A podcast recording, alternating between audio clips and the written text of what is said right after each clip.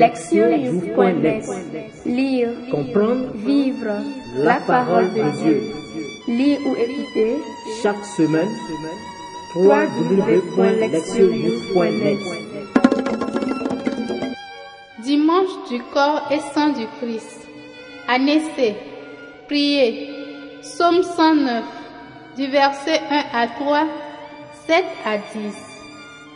Oracle du Seigneur à mon Seigneur. Siège à ma droite, et je ferai de tes ennemis le marchepied de ton trône. De Sion, le Seigneur te présente le sceptre de ta force. Domine jusqu'au cœur de l'ennemi. Le jour où paraît ta puissance, tu es prince, éblouissant de sainteté, comme la rosée qui naît de l'aurore, je t'ai engendré.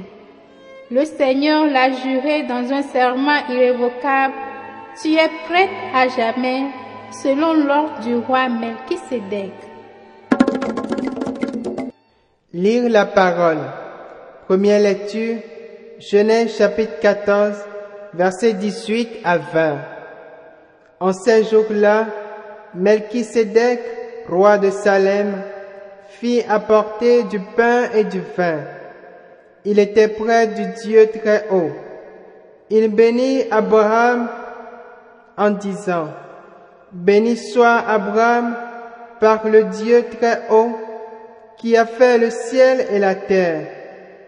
Et béni soit le Dieu très haut qui a livré tes ennemis en tes mains.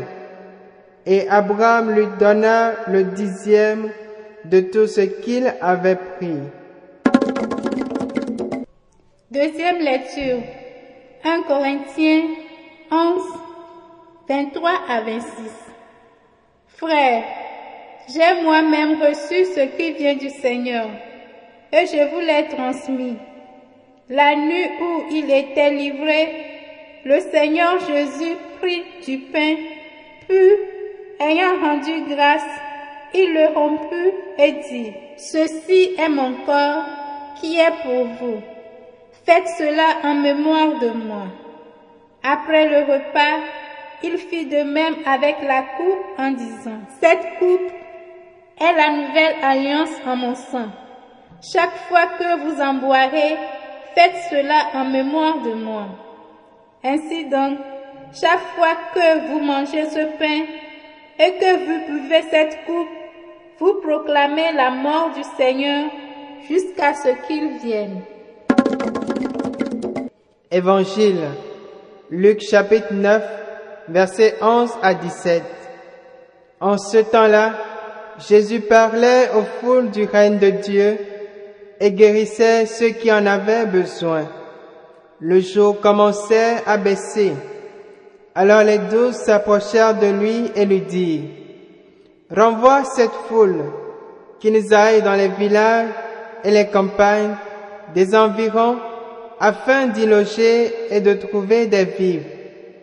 Ici nous sommes dans un endroit désert. Mais il leur dit, Donnez-leur vous-même à manger.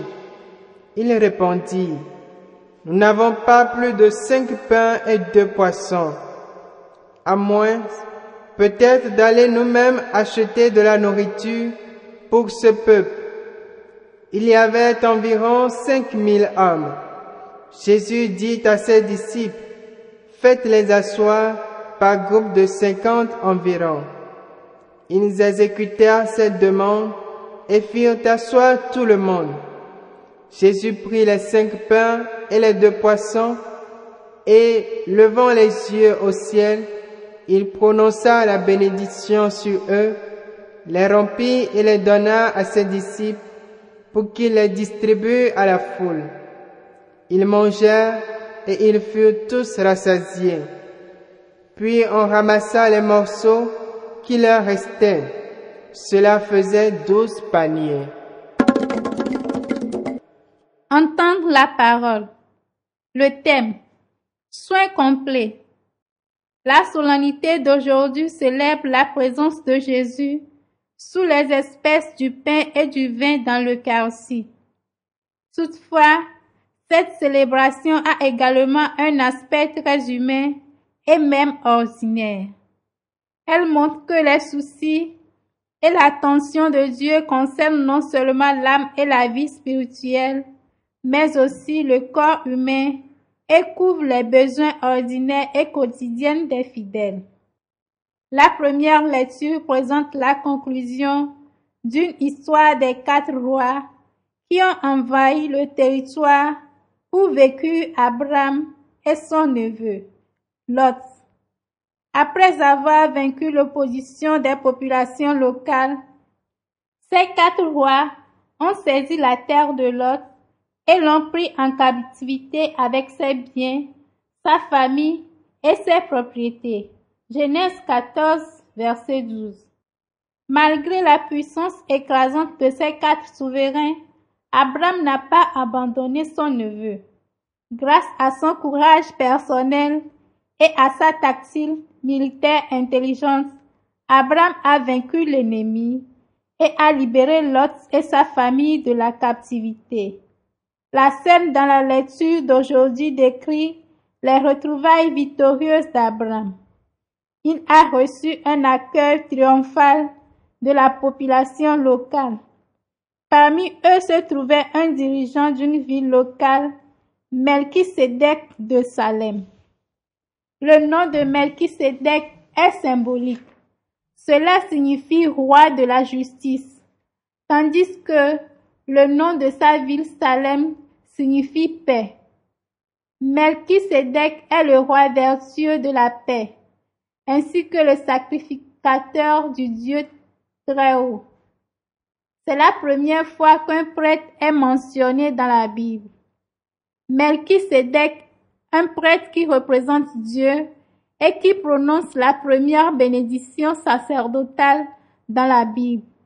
Il bénit Dieu le Créateur pour avoir donné à Abraham la victoire sur ses ennemis et bénit Abraham pour son courage et sa détermination à sauver la vie et à restaurer la liberté de Lot et de sa famille. En outre, Melchisedec a salué la victoire d'Abraham avec des cadeaux composés du pain et du vin afin de le nourrir et de le rafraîchir ainsi que ses soldats épuisés. L'accueil et les soins que Melchisedec a offerts à Abraham et à ses compagnons était complet dans son double souci du corps et de l'âme.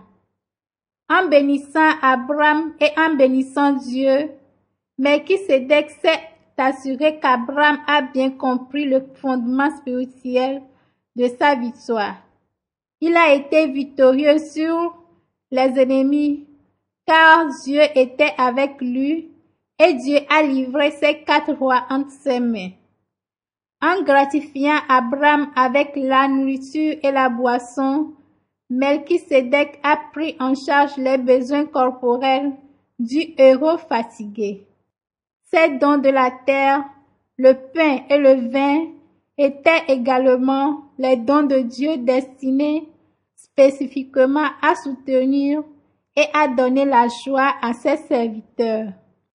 Ainsi, les actions de Melchisedec enseignent que Dieu étend ses soins sur l'esprit et le corps de ceux qui accomplissent sa volonté. Dans la deuxième lecture, Paul instruit les chrétiens de Corinthe sur la façon de célébrer la Sainte Seine. Le contexte de cette instruction est le comportement inapproprié des Corinthiens pendant les repas communs en commémoration de la scène de Jésus. Ces repas avaient une importance tant spirituelle que sociale. Spirituellement, c'était une occasion pour avoir la prière communautaire et l'enseignement basé sur la passion et la résurrection de Jésus. Socialement, ces rassemblements incluaient un repas ordinaire permettant aux membres de partager la nourriture et la boisson. Toutefois, dans la communauté de Corinthe, l'aspect spirituel de ces repas avait été perdu. Certains membres riches arrivaient plus tôt, mangeaient et buvaient jusqu'au point de devenir ivres. D'autres venaient plus tard et trouvait le repas déjà consommé et le rassemblement chrétien était réduit à une beuverie. 1 Corinthiens 11, 17 à 22.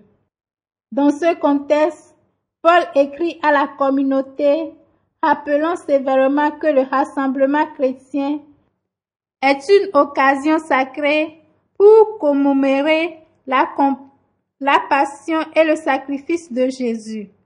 La commémoration de ce que fit Jésus sur la croix doit servir à proclamer sa mort et sa résurrection.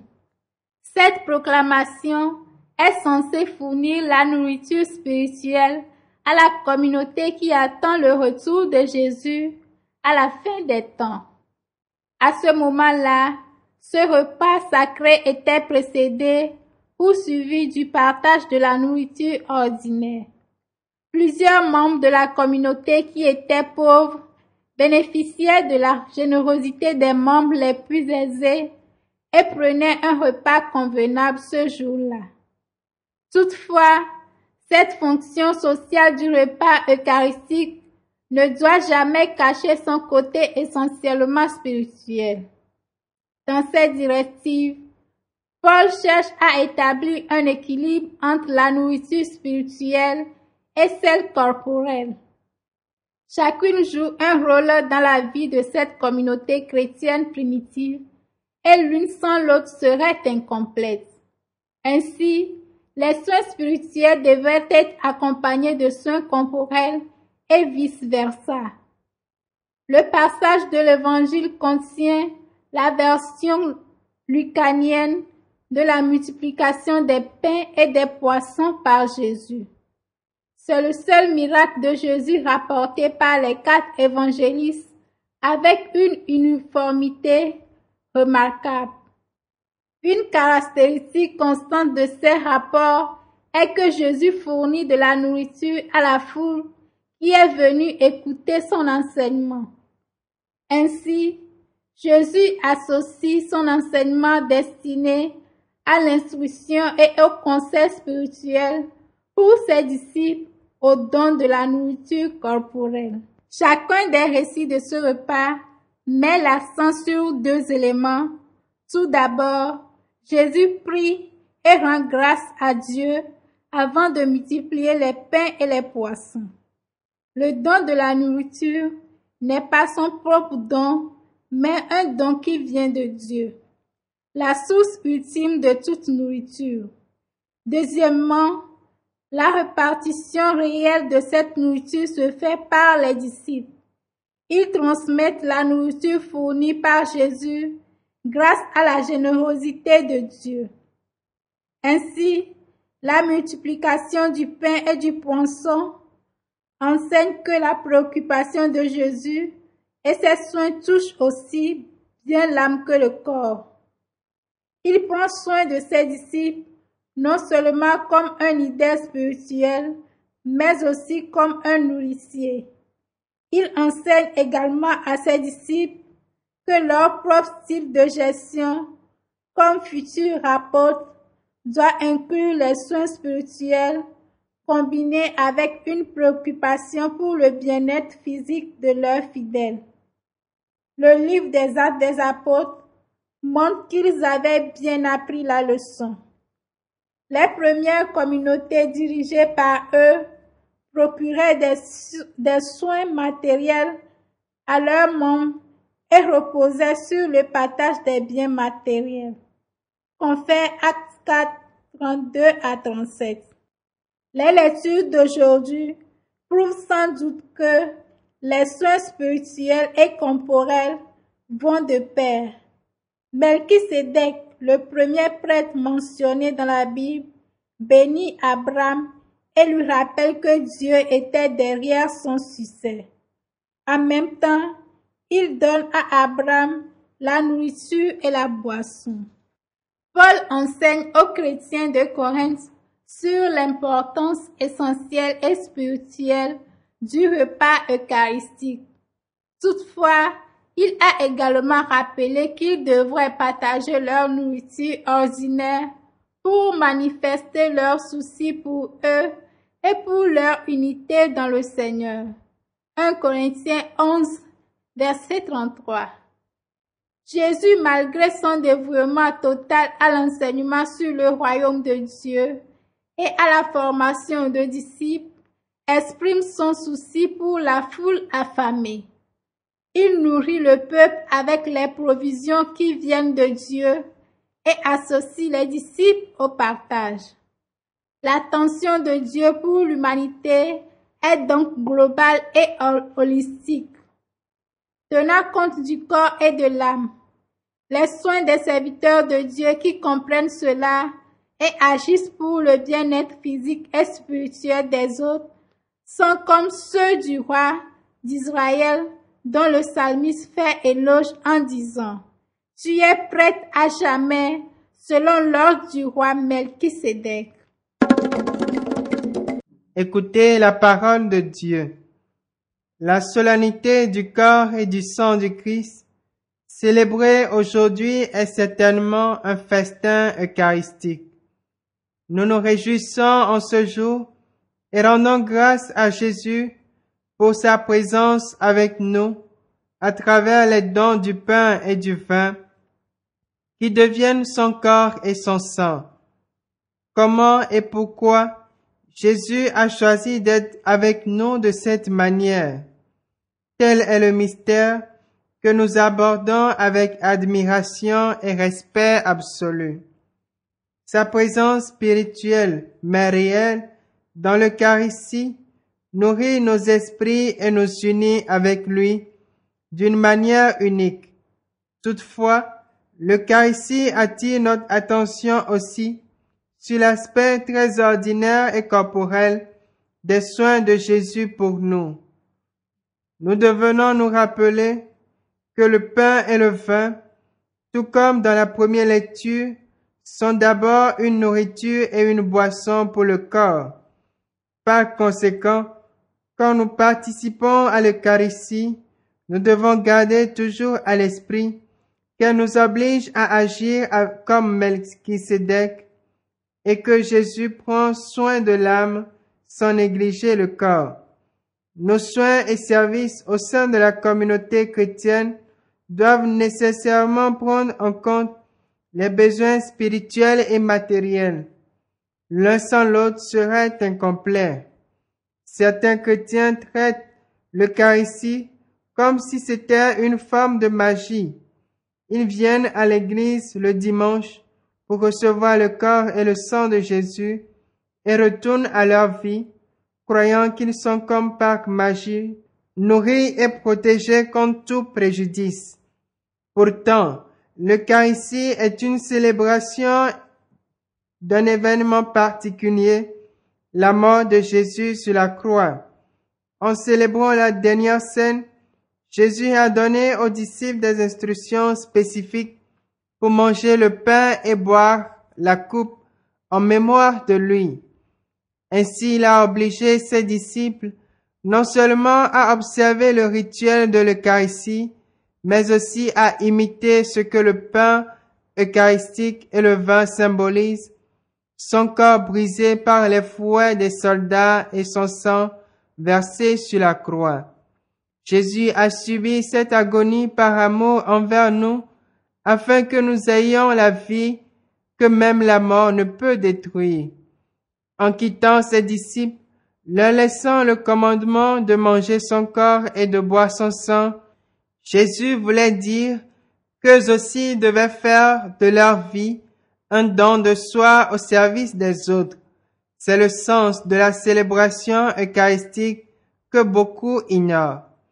En recevant Jésus dans l'Eucharistie, le croyant s'oblige lui-même ou elle-même à devenir comme Jésus dans son service et les soins des autres.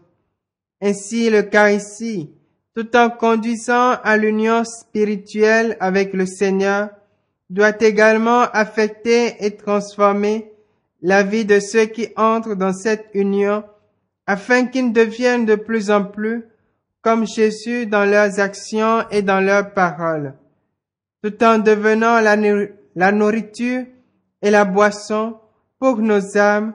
Jésus est aussi devenu un exemple et une motivation pour nous de nous nourrir les uns les autres dans les deux sens, spirituel et physique. La beauté de la foi chrétienne authentique réside dans la combinaison du spirituel avec le matériel, l'âme avec le corps. Tant que nous vivons dans la chair, nous devons prendre soin de notre corps.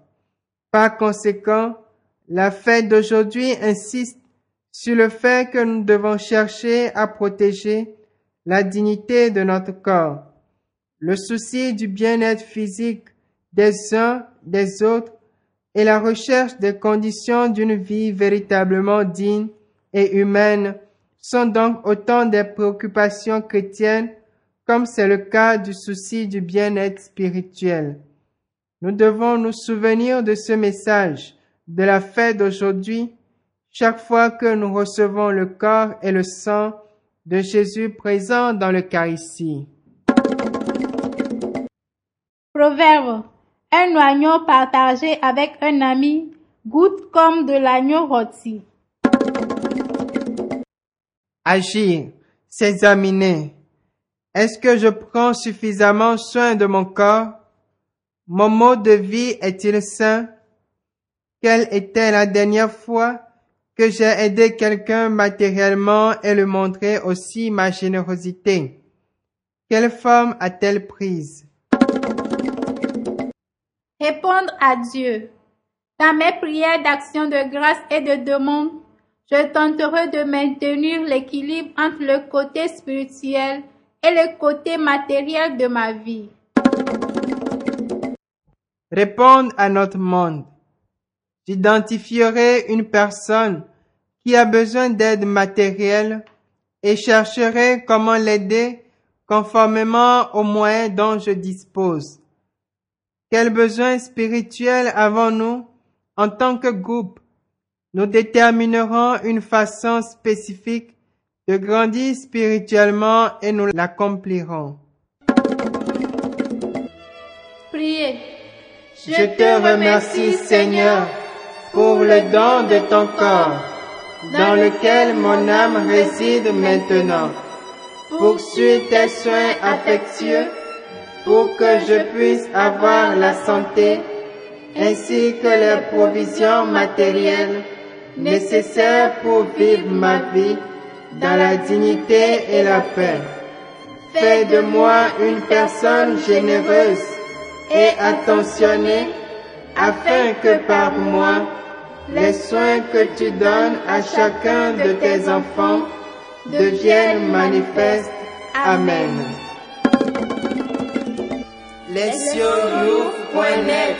Lire, Comprendre vivre, la parole de Dieu. lire ou écouter Chaque semaine, www.lectionnews.net